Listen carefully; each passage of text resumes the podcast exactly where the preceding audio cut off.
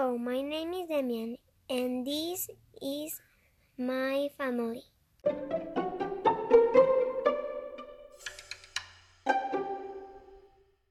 I came from a small family, but I love them a lot. My mom's name is Linda. She is 34 years old. She works hard and doesn't play much with me. I still know that she loves me as much as I do. My grandma's name is Rina, but I call her Belita. She makes me sopita, buys me pizza, and she spoils me a lot.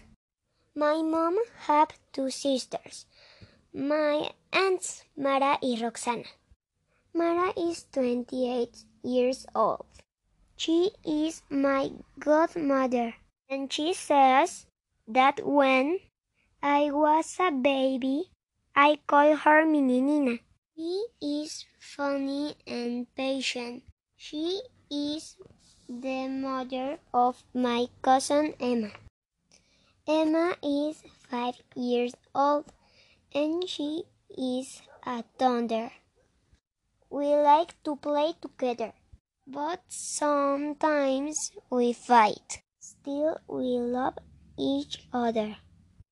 Emma likes all the food and eats a lot.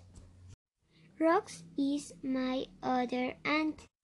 Her name is Roxana, but everyone calls her Rox. She is the youngest daughter of my Belita.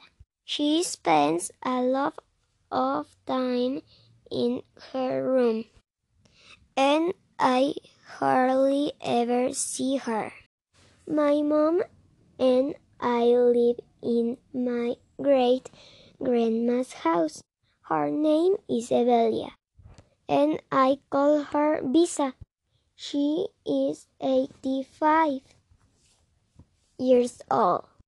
She likes to sew napkins, and my Belita makes tablecloths with them. My Belita have one brother and two sisters, Pepe, Rica, and Amalia. This time I will only talk about one of my aunts, Rika. She is very funny. She always brings me candy from her work, talks to me, and tells me jokes. Rika has a daughter named Gabby. She is like a sister to my mom. It's almost two years since she moved to Canada. We miss her so much. She likes to put on makeup and look very pretty. She is studious and adventurous. This is my family. Thank you for listening. Goodbye.